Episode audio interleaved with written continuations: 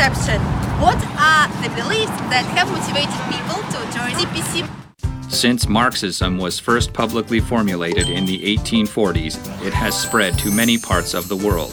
The classical publication, The Communist Manifesto, by German philosophers Karl Marx and Friedrich Engels, was introduced to Japan in the late 19th and early 20th century, and subsequently brought from Japan to China. At the time of the Communist Party of China's first Congress, the official member count was just over 50. They were motivated by their shared values and their wish to save the country.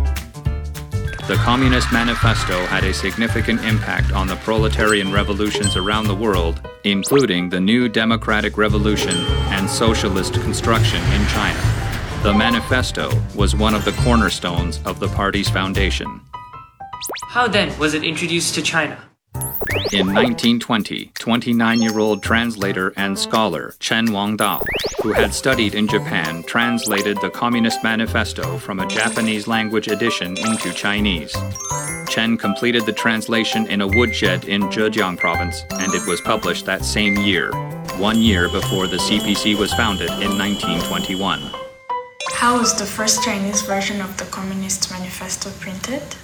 Shanghai was then the most advanced city in China regarding printing and publishing.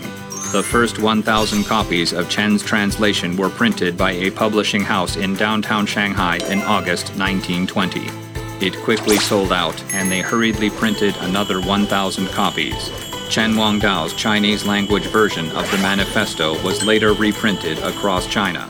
The manifesto has been translated into over 200 languages, with more than 1,000 editions. It is believed to be one of the most circulated pieces of literature on social politics, humanities, and social sciences in the world.